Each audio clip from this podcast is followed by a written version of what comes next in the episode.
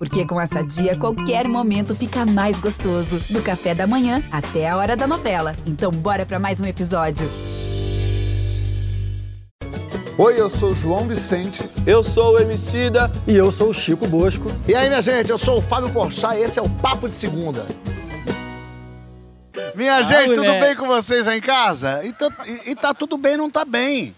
Quer dizer, é, é bom responder essa pergunta. Tá tudo bem? Não, não tá não. Isso é chato, não é desagradável? Comenta lá na hashtag Papo de Segunda Verão que a gente quer falar sobre isso. Como é que a gente recebe quando a pessoa responde tudo bem do jeito que a gente não está esperando? Emicida, quando alguém pergunta pra você, como é que você tá? Uma parada de começar o programa dando trabalho pra mim, mano. As pessoas quando perguntam... Meteu um i.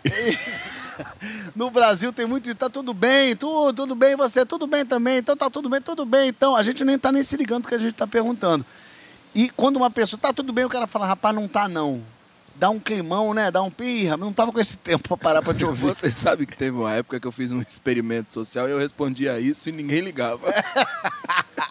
teve uma fase que a pessoa chegava e aí, tudo bem? Eu falava, não, a pessoa, é isso aí, mano. É isso aí mesmo.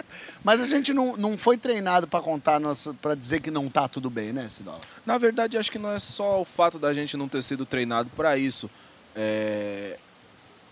Esse tipo de desabafo, ele exige uma certa proximidade. Nem uma todas as pessoas que vão encontrar você e saudar você por onde você passar são pessoas com as quais você gostaria de se abrir a respeito dos seus problemas mais íntimos, entendeu? Então, acho que as pessoas mantêm também esse modo avião, essa coisa automática, porque elas não querem deixar tão, tão conhecido na boca dos desconhecidos, né, mano? Os problemas que elas atravessam.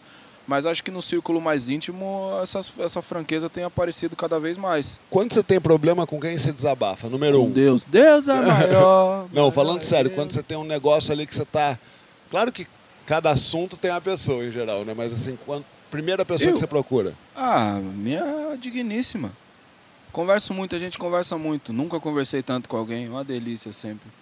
Essa menina devia ganhar um dinheiro de terapeuta, ela. Mas no fim é, é quem está do nosso lado, quem conhece muito a gente, né? Quem então, é exatamente isso.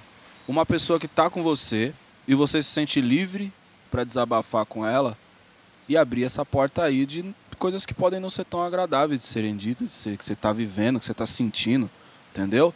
A maior parte das relações que a gente tem, principalmente relação profissional, a gente encontra muita gente, mas não necessariamente aquelas pessoas faz parte da nossa vida, né, mano? Eu faço parte da sua vida. Ah, você faz. Francisco, o contato Caligares, ele, ele implicava com essa mania de falar tudo bem, tudo bem, porque a pergunta já tem um pedido, né? Finge aí que você não tem problema nenhum e deixa eu seguir minha vida. O camarada é europeu e psicanalista, que são duas formas de pessimismo. Então, realmente, o cara chegar no Brasil e se deparar com tudo bem, por um lado, essa expressão tudo bem, ela não significa nada. Ela é o que em linguística se chama de função fática, que são essas expressões que a gente usa meramente para abrir uma conversa social. Né? Como é que está o tempo, não sei o que. Ninguém espera que você vá falar, vai dar um boletim meteorológico ou um boletim psicoafetivo. Né? Agora, por outro lado, é, poderiam ser outras expressões fáticas. Poderia ser como vai, né? É, o fato de que é tudo bem não deixa de ser revelador de alguma coisa sobre o povo brasileiro. Talvez assim de uma de um otimismo excessivo ou de uma espécie de negacionismo das dificuldades da vida. Né? Acho que não deixa de revelar alguma coisa sobre nós. Né? A psicanalista Vera Iaconelli, ela falou com a gente, ela analisou esse novo slogan aí da saúde mental, tudo bem não estar bem. Vamos ver depois de dois anos confinados, a gente vai retornar às nossas atividades, nós deveríamos estar empolgados? É, eu tenho dúvida quanto a isso, porque tem um lado que está empolgado, sim, de poder encontrar as pessoas, os familiares, voltar a fazer atividades que a gente não fazia, mas tem um outro lado que a gente sente, sabe, que vai ter um grande período de adaptação, inclusive retomar atividades que a gente não gostava de fazer antes e que a pandemia criou um álibi para a gente não fazer. E a gente já não é mais como era, nós mudamos durante esse processo e vamos botar isso à prova agora. É um momento de adaptação e adaptações costumam ser estressantes, mesmo quando são coisas boas. Você muda de país, você está empolgado aí com a tua viagem, mas tem muita adaptação para fazer e isso é bem cansativo. Como é que a gente lida com o nosso mal-estar, né?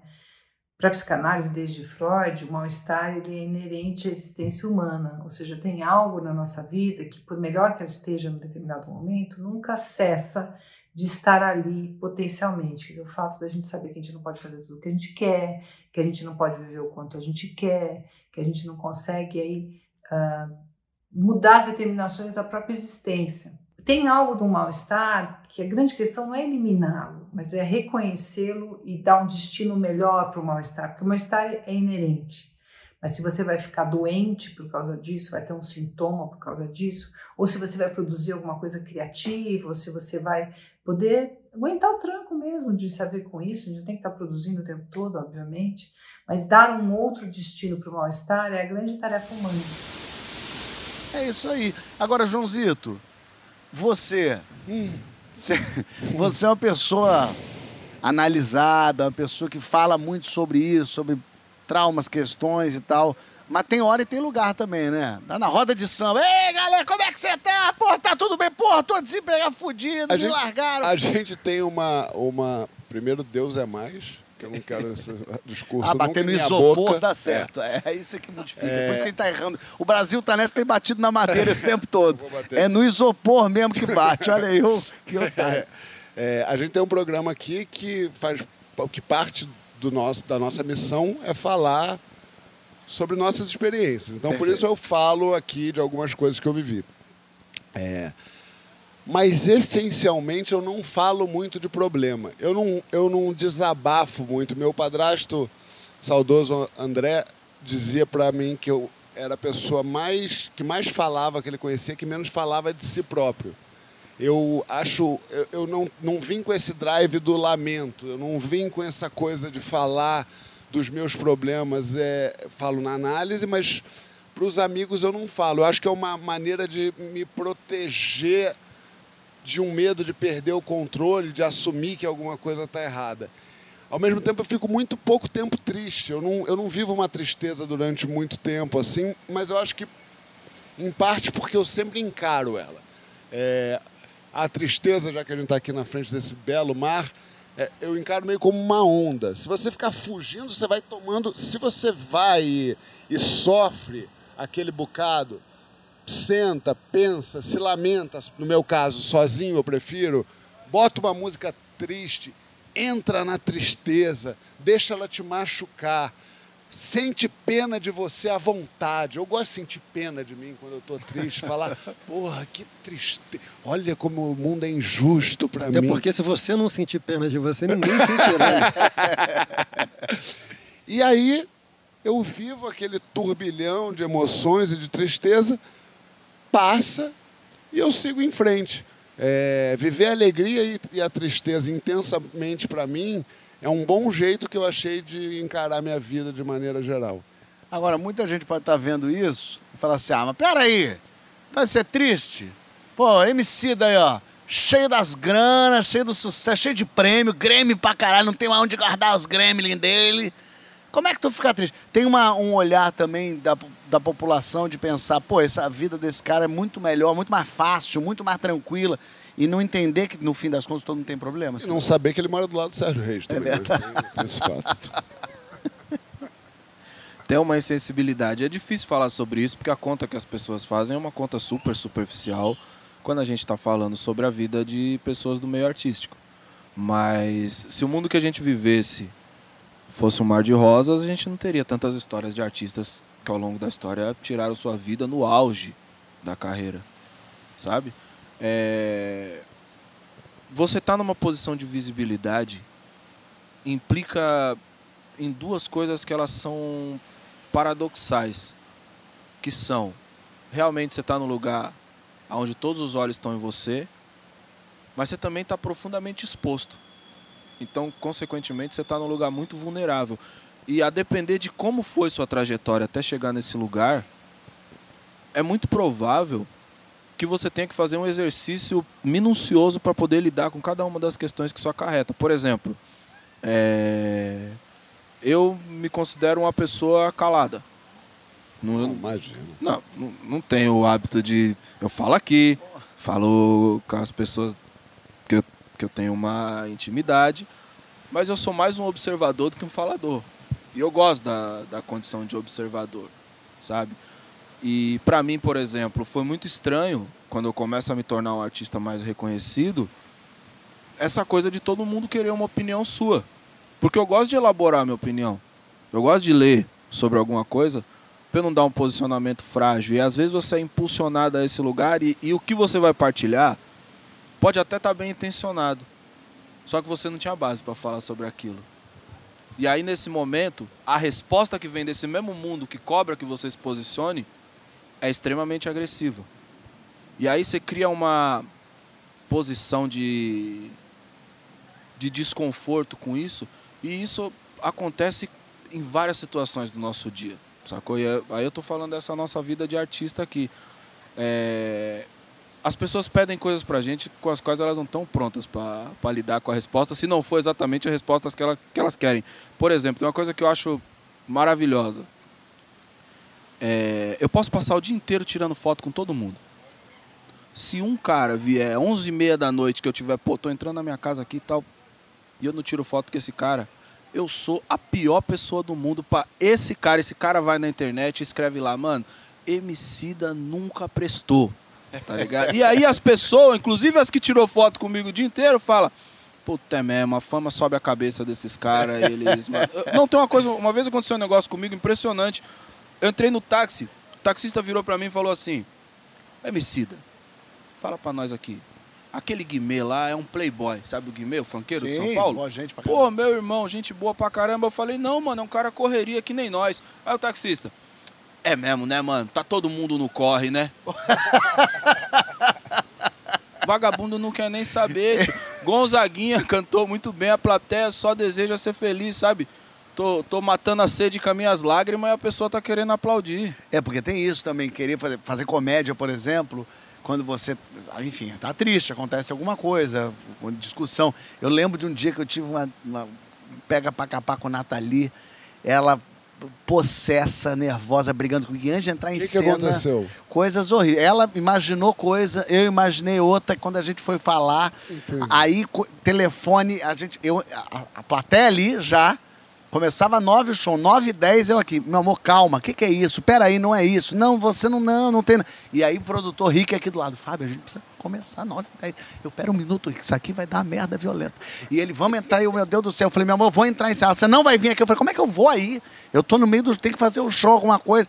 Ela falou, então você termina e vem pra cá imediatamente. Eu desliguei o telefone, fiz o. Meu show tinha 55 minutos. Eu fiz em 45 numa violência, no desespero, não é, é, O pessoal não conseguia nem rir, que eu fui da minha cabeça só pensando, caceta, e agora vai dar, isso vai ser chato, vai ser a briga, vai ser um negócio. Terminei, obrigado hoje, não vou conseguir tirar foto que eu tô, tenho que viajar para Manaus. Valeu, gente, obrigado, saí de lá. Já entreguei o microfone, fui com a roupa do show direto no carro, peguei o carro, foi, foi uma briga chata que a gente teve. Mas dá, mas isso mas foi logo no começo, isso foi logo no começo da relação. Mas fazer um stand-up com esse bichinho aqui atrás, dizendo talvez o amor da sua vida vá embora, é, é talvez. Porra! Não, e, e, com toda certeza, não foi o melhor show da minha vida. Com toda certeza, aquelas pessoas riram, se divertiram, riram onde tinha que rir. Mas eu não passei para elas, eu não estava fazendo de coração ali a coisa. E isso é horrível. É claro que é melhor a gente fazer a nossa arte, ou fazer aquilo que a gente é bom em fazer e gosta de fazer, com a cabeça aberta, com o coração livre, para poder justamente se dedicar 100% àquilo. Não tá com a cabeça. Mas quantas vezes você ouve vários é, comediantes, no caso, falando assim, poxa, morreu meu pai, eu tive que ir lá fazer o show, eu fui lá e no fim foi melhor por isso. É, passar por uma situação tão desesperadora e ir lá alegrar as pessoas, né? Fazer as pessoas darem risada. Teve, falando desse negócio de foto, de ter que estar tá bem quando não está bem, eu tenho uma história boa. A Sabrina Sato, é, não sei quem. É. Fazia.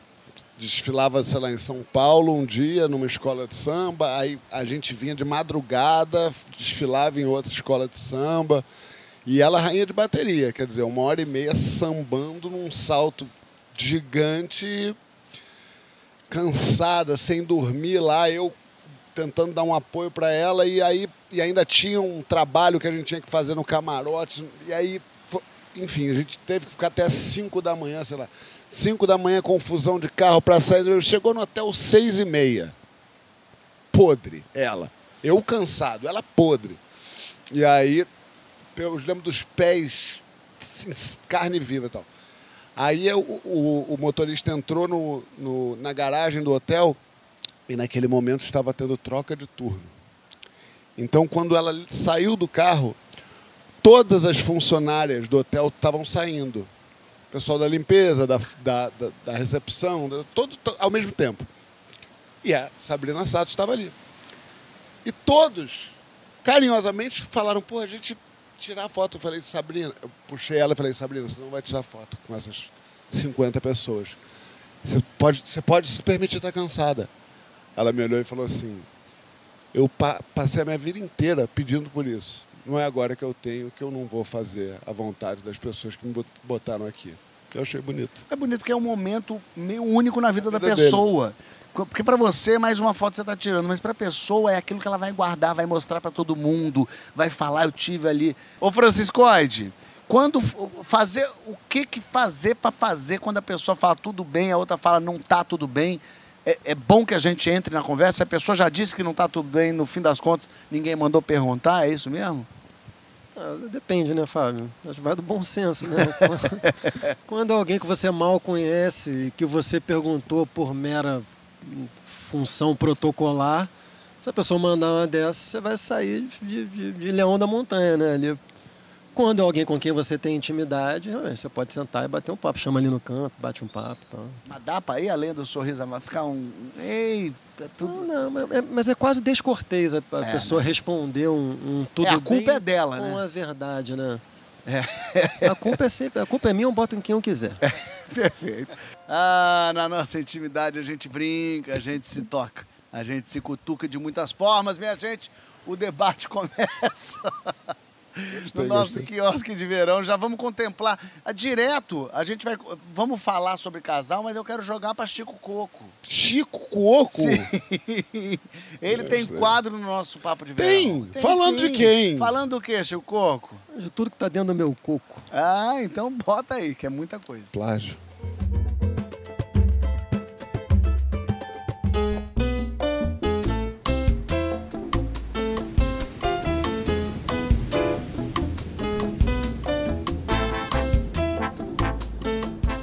Muita gente, essa é a época de exibir os resultados do projeto Verão, nas praias, piscinas e lajes desse Brasil brasileiro. Mas eu, Francisco Coco, sigo firme no meu projeto Platão. Mais uma vez eu calço as chinelas da filosofia, da psicanálise e da sabedoria de boteco para elucidar os grandes problemas da humanidade. Então vamos ao primeiro.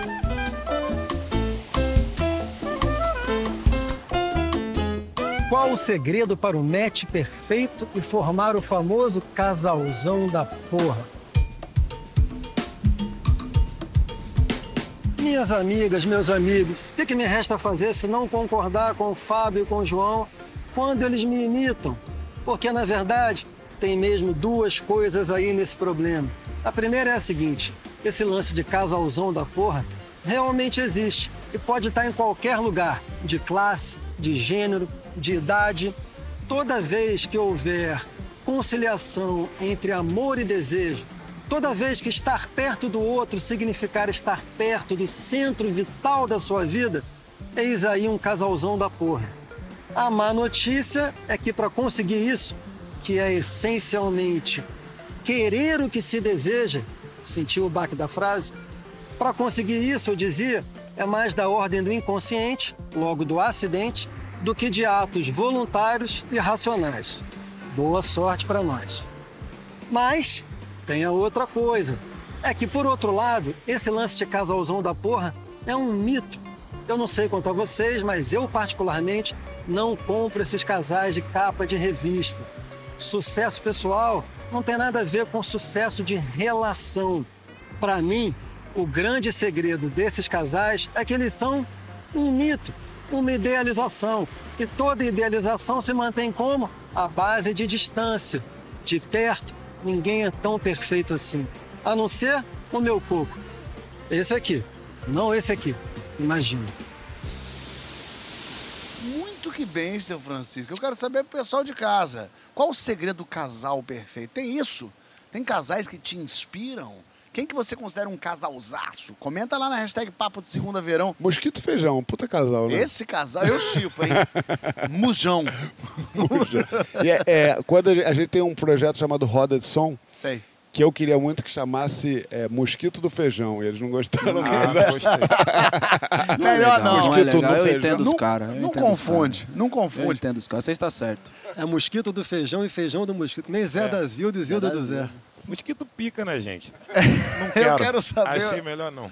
Ô, João, quem que é um casal da puxa pra você, hein? Cara, eu acho que todo casal que fica muito claro quando você olha que aquilo é um time, pra mim é um casal que me inspira. É um casal que está se empurrando para cima, um casal que não está competindo um com o outro, um casal que deixa às vezes as suas angústias ou suas inseguranças de lado e entende que a pessoa precisa ir para aquele lugar, por mais que isso cause ciúme no outro. Tenho vários casais que, que eu admiro muito. Flor de Lise. Flor de Lis e o nosso amigo, o novo marido. Tem um casal que é muito. Que é, mas também tem uns casais que a gente admira muito pela narrativa que a gente constrói na nossa cabeça. Tipo, eu acho que um dos mais. é, dos casais que, que mais fazem sucesso em rede social é Vansan Cas- Cassel e Tina. Não sei se. Bota até a foto deles aí, que é um casal de duas pessoas lindas. Ele Interessante. mais velho, ela a mulher mais bonita do planeta. E um negócio assim. Muitas pessoas. E eu acho engraçado que as pessoas postam, quase como quem diz. Esse amor que eu quero pra mim, assim, tem uma amiga minha, Yasmin, que ela sempre posta o Vansan com a Tina, ela não conhece nenhum dos dois. Mas eu tenho, eu, eu gostaria de usar aqui esse espaço para homenagear mesmo, assim. Porque, por exemplo, é, Fábio e Nathalie tem isso. É um casal que eu admiro demais, assim, de, de, de, de duas pessoas que, que, que decidiram construir uma vida junto, um projeto junto, que tem interesse um no outro, genuínos, riem um com o outro, é, é, entendem o espaço um do outro no mundo é, e têm cuidado um com o outro. É, o Chico e a Ana, eu tenho muita admiração assim, é, é, pelo, pela construção que ele me conta. Eu não convivo, mas o, eu e o Chico a gente fala muito sobre isso. Assim, eu sei o que ele faz porque sabe que é importante para ela, o que ela faz que é importante para ele, os limites que eles não atravessam um do outro, dá para sentir o cheiro daqui. Eu minto muito porque eu tenho inveja de você solteiro, quero fazer você casar. A minha O- estratégia é o- essa também com ele. O, o Cidola, assim, o jeito que ele fala, o respeito que ele tem pela Marina, assim, a admiração que ele tem pela Marina. É, ontem a gente estava jantando junto, assim, ele falando dela, eu fiquei, caralho, que coisa legal, né? Que coisa construída. Outro casal que eu adoro, que eu conheço há muito tempo, é, é Isabela e Paulo Henrique, nossa diretora. Eles são muito fofos, assim. Ela fala dele, sei lá, 30 anos casado, ela fala dele com, com, com brilho no olhar, admirando as coisas dele, e ele também acompanha ela, e quando eu vejo ele com ela, eu vejo que ele está orgulhoso dela ser diretora de um programa legal.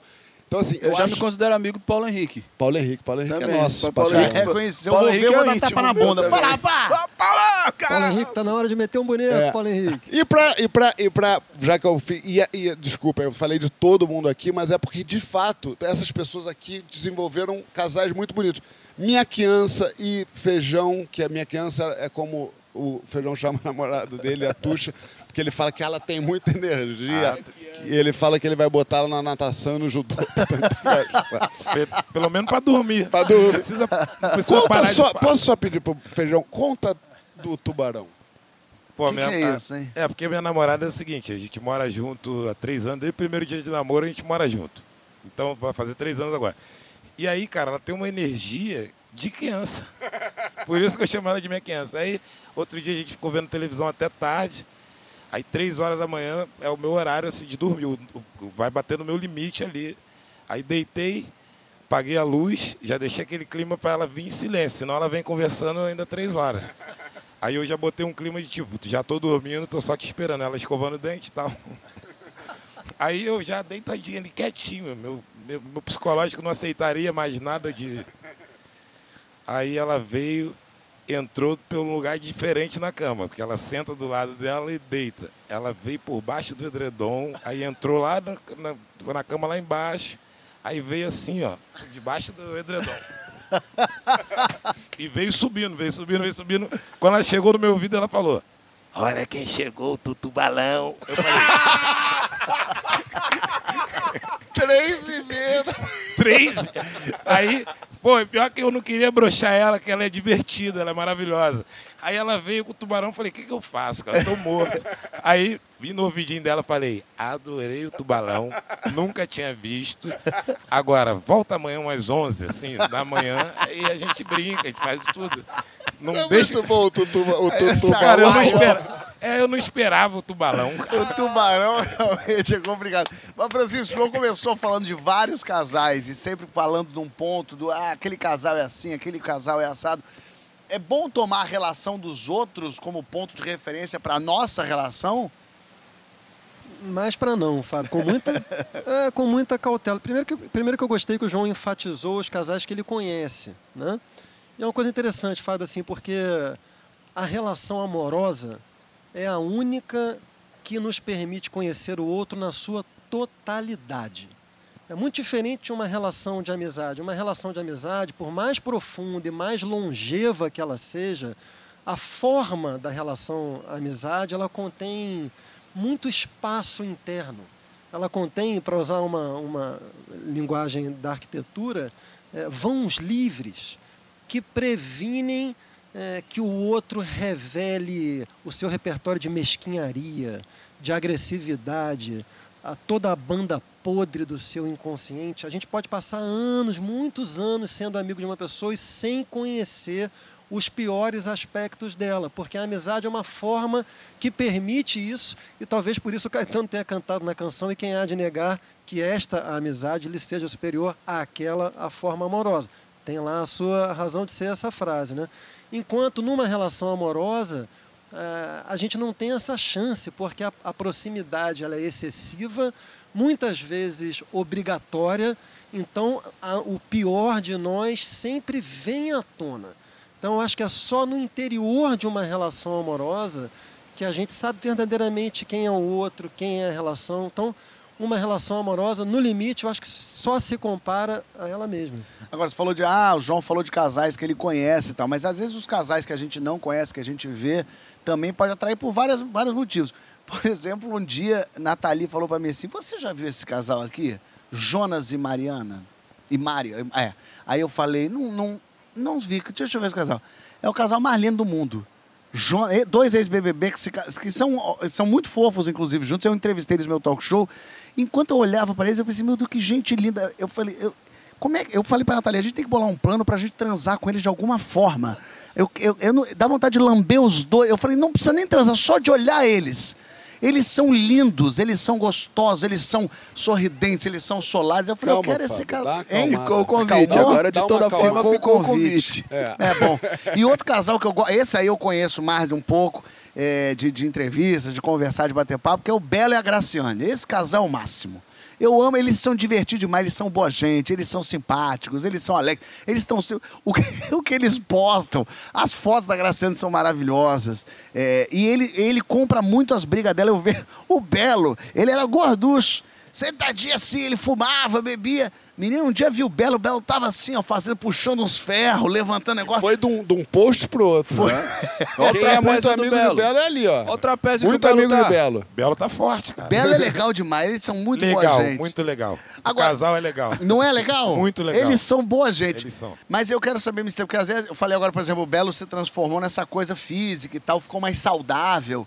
É, é possível uma pessoa é, que não ter. Agora não é o caso do Belo, vou para isso um ponto. Mas uma pessoa lixa, uma pessoa que seja chata, pessoa é, é, que, que- que incomoda, arranja uma outra pessoa e de repente eles viram um casal maravilhoso, a pessoa transforma e esse casal vira incrível?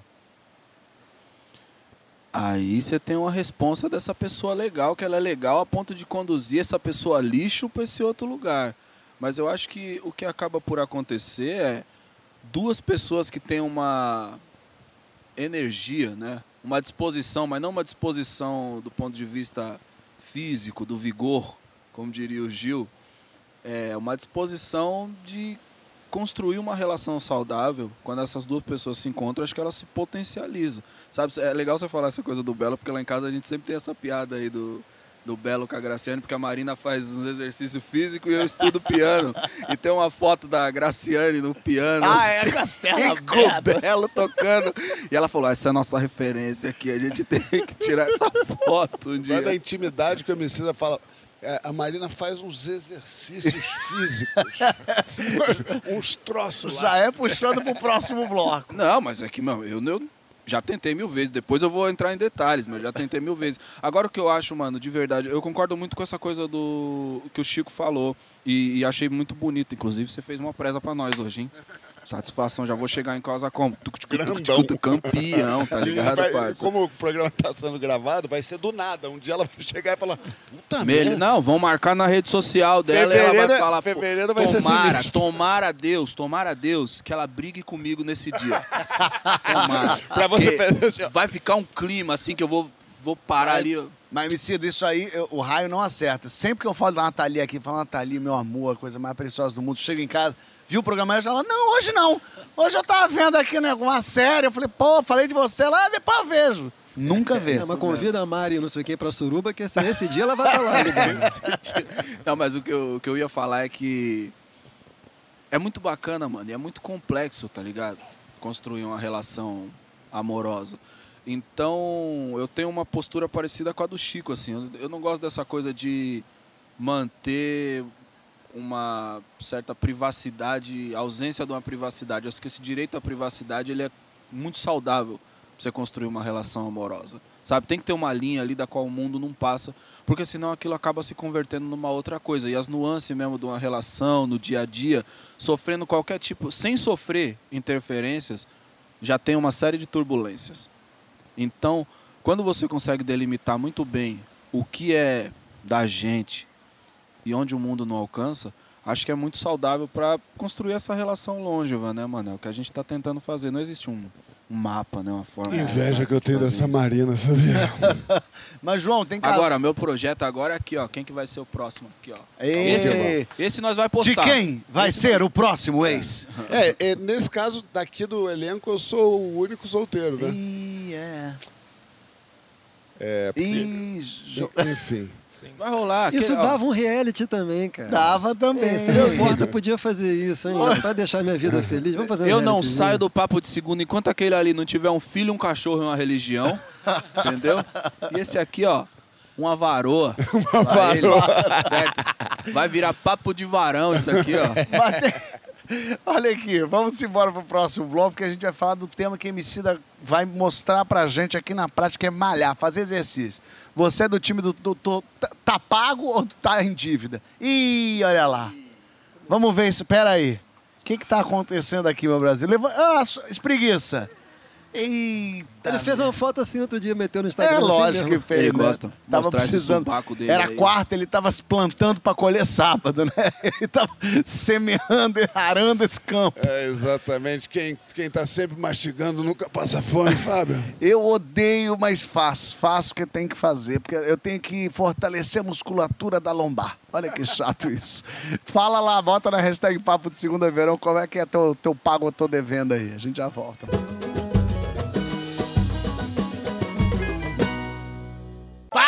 De verão de volta. A gente podia estar na praia jogando um beach tênis, mas graças a Deus a gente tá sentadinho aqui falando com você. Ah, minha gente, agora vamos para um papo chato, sabia? É um papo. Só de falar, de malhar, de fazer exercício, já me, me joga para baixo. Conta, conta pra gente, Fábio, como é que é isso pra Minha você, rotina? assim?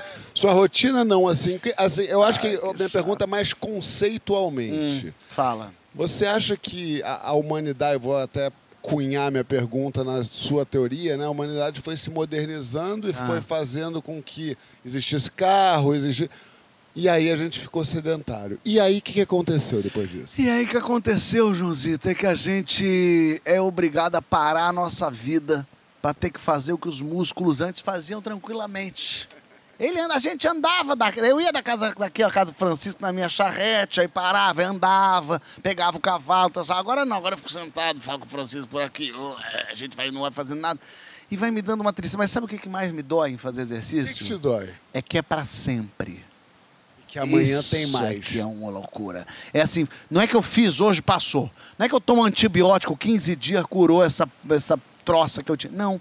Então eu faço hoje, não adiantou nada. Mas você não se sente melhor depois que não, você faz? eu me não, sinto é com ódio porque eu vou ter que fazer de novo amanhã. E depois, e depois, pro resto da minha vida. E se eu fico três meses fazendo exercício, musculatura boa, e, e, e, e aí conseguindo manter um peso que é o meu peso, que, eu- que eu fico saudável, eu paro um mês.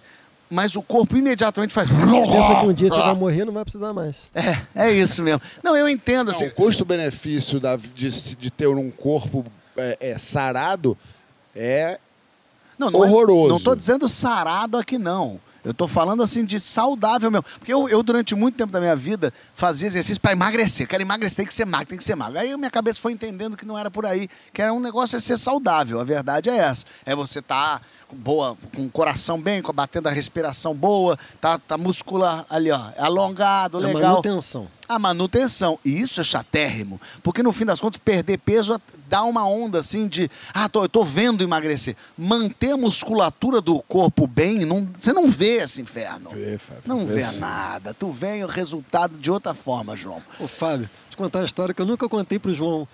Que é quando eu conheci o João, conheço o João de outros carnavais, né? Eita. Isso tem mais, acho que tem uns Ilha Porchat. 20 anos, não, deve ter uns 15 anos isso. De 16 anos, sei lá. E eu tava na, na casa do João e tava chegando na casa dele um amigo dele, talvez Fernando, que eu acho que tinha ido morar nos Estados Unidos. Eu sei que o João não viu o cara, sei lá, eram uns dois anos, três anos, eram muito amigos. Chegou o cara, o cara meio grande, assim. A primeira pergunta que o João fez pra ele foi tipo, boa noite. Os caras não se viam há três anos. Quanto é que tu tá pegando no supino? Mas dá muita raiva, assim, como o corpo, ele não, ele não segura aquilo que tudo que você ganhou na tua exercício. Tu carregou esse peso, supinão. Tu levantou, sei lá, 10, né, João? 15? Ah, mais pra É 100. mais pra... É. 25. Aí levantou 25. Ficou um mês levantando 25. Bem, você para 10 dias, você não consegue levantar 10 de novo. O- Aí você tem que voltar e começar do zero. Então isso me dá uma tristeza violenta, assim.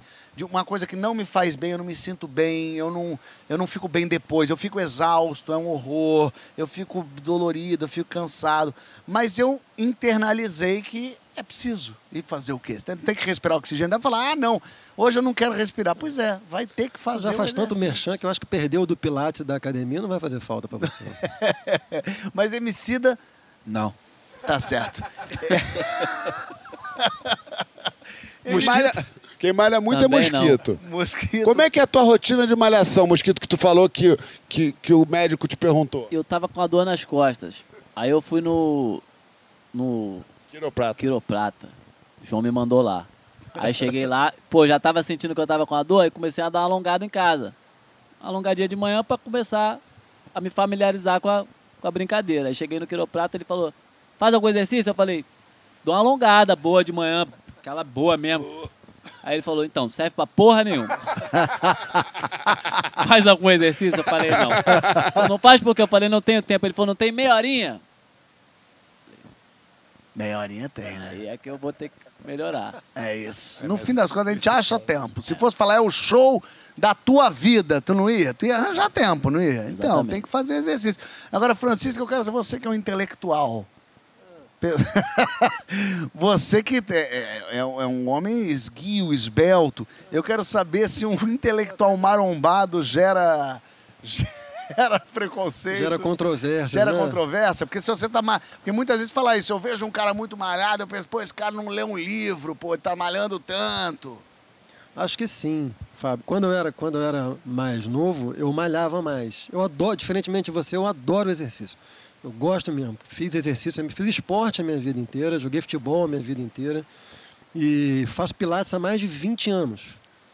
Como manutenção. Não consigo até hoje botar o dedo da mão no, no- no dedão do pé. Mas eu, eu gosto de fazer e gosto, sobretudo, quando acaba. Eu saio da aula assim, com uma sensação muito boa, a relação do corpo todo. Eu, eu, como intelectual, trabalho muito lendo, estudando, sentado. Eu não sei o que é a minha lombar, Fábio, há 20 anos. Olha que coisa maravilhosa. Então eu sou pró-exercício. Mas uma época eu era fortinho propriamente, assim. Um baita no peitoral, tal, não sei o quê. E de fato eu chegava em alguns ambientes assim e era uma coisa, hum, isso aí, isso é meio fake, não pode ser. Com o passar do tempo eu fui ficando mais para magro do que para fortinho, fui me encaixando melhor no physique de role do intelectual tradicional. Fazendo, falando em role, João, eu quero saber de, da, de, de, de o que, que significa malhar para você. Porque eu lembro de uma, de uma vez que você tinha parado de malhar e você falou, tô me sentindo mal. O sentindo mal é o quê? É também não se sentir bonito para você mesmo. Não tô dizendo ah, esteticamente, que que, tô dizendo para você, o que, que é? Fábio, em muitas situações eu tenho que estar pelado. Né? Mais do que os seres humanos de um modo geral, tá, Brasil? Não, é, a, a verdade é que tem uma coisa na minha vaidade que eu me sinto muito mal quando a minha relação com o espelho começa a ficar difícil, assim. É, e quando eu não estou na forma que eu quero, eu não tenho nenhum corpo escultural longe disso. Mas se eu, se eu me entrego e, e, e perco musculatura, eu, go, eu gosto de me sentir forte. É, eu faço esporte há muito tempo. Gosto muito mais de fazer esporte do que de malhar. Acho malhar. É, o esporte eu tenho prazer durante, malhar eu tenho prazer depois. É, o esporte é lúdico, malhação é repetitivo, né? É. Malhação parece linha de monta, parece um trabalho inventado pelo Henry Ford. É, e, o, e assim, o, o, que, o que você falou sobre se sentir bem depois, tem um, uma sensação que é das melhores da, da, que, eu senti na, que eu sinto na vida, porque é recorrente, é, é acordar sábado e malhar, que eu vou me arrastando e sair depois da malhação suado sábado com aquele sol, eu me sinto melhor do que qualquer pessoa do mundo. Eu olho para as pessoas, para a humanidade assim com desprezo. Eu, eu sempre olho, mentira. É, mas eu vou andando na rua, eu penso assim, cara, eu, sou um cara que malha o sábado. Isso me dá uma superioridade moral. É, parece assim, que você é, tá acima, né? Cara, malha acima sábado, de todo né, mundo. né? Eu tenho ódio quando você sai 5 da manhã, você sai da, da balada e já tem uma pessoa correndo na lagoa. Não, aí peraí. É, dá vontade de passar, Pera dar um tapa e falar, vai dormir, Não. seu merda. Eu gosto de fazer uma caminhada. Pra não dizer que eu não. Caminhada. Caminhada, uma corridinha, uma caminhada e uma corridinha, eu gosto. Uma Essa gente corridinha. Eu queria muito ver MC no jogging dele. MC aqui, ó. Caminhada é muito bom pro cardio, hein? Caminhada Ô, é tá só pra cardio. Mas você, me- eu, eu vou, a pandemia, eu parei de fazer show e tal. E aí, quando eu voltei agora, eu voltei menos preparado fisicamente, assim, meio. Até a respiração entrando no lugar meio errado, eu fazendo. Você sente que, assim, no fim das contas, a rotina de show te prepara fisicamente? Sabe qual é a coisa que eu mais gosto de quando eu. Porque eu tenho fases. Tem fase que eu pratico exercício. tem- Eu gosto muito de esporte também. Eu... Teve um tempo que eu fiz boxe. Que eu falei, vou Dominó arrebentar o João esporte. Vicente. Tá ligado? Gamão. Tá ligado? É, Eu gosto da consequência, por exemplo, eu, eu demoro pra dormir. Quando eu pratico exercício, eu durmo com a qualidade melhor. Isso pra mim é, é a melhor consequência, não é uma parada do corpo. Eu sou muito em paz com a minha pancinha aqui, entendeu, mano? Eu- inclusive no pós-pandemia, eu sempre falo pras pessoas, nessa pandemia aí, mano, as pessoas vão sair ou com a cabeça saudável ou com uma pancinha, os dois não vai dar. Entendeu? É o jeito que a gente arrumou de se cuidar. Então eu gosto dessa coisa do dormir. E essa coisa que você falou do, do condicionamento, eu também tenho sentido isso. Porque a gente ficou mais sedentário, a gente ficou mais trancado em casa, obviamente. E agora eu também vou ter que organizar de alguma forma uma rotina ali.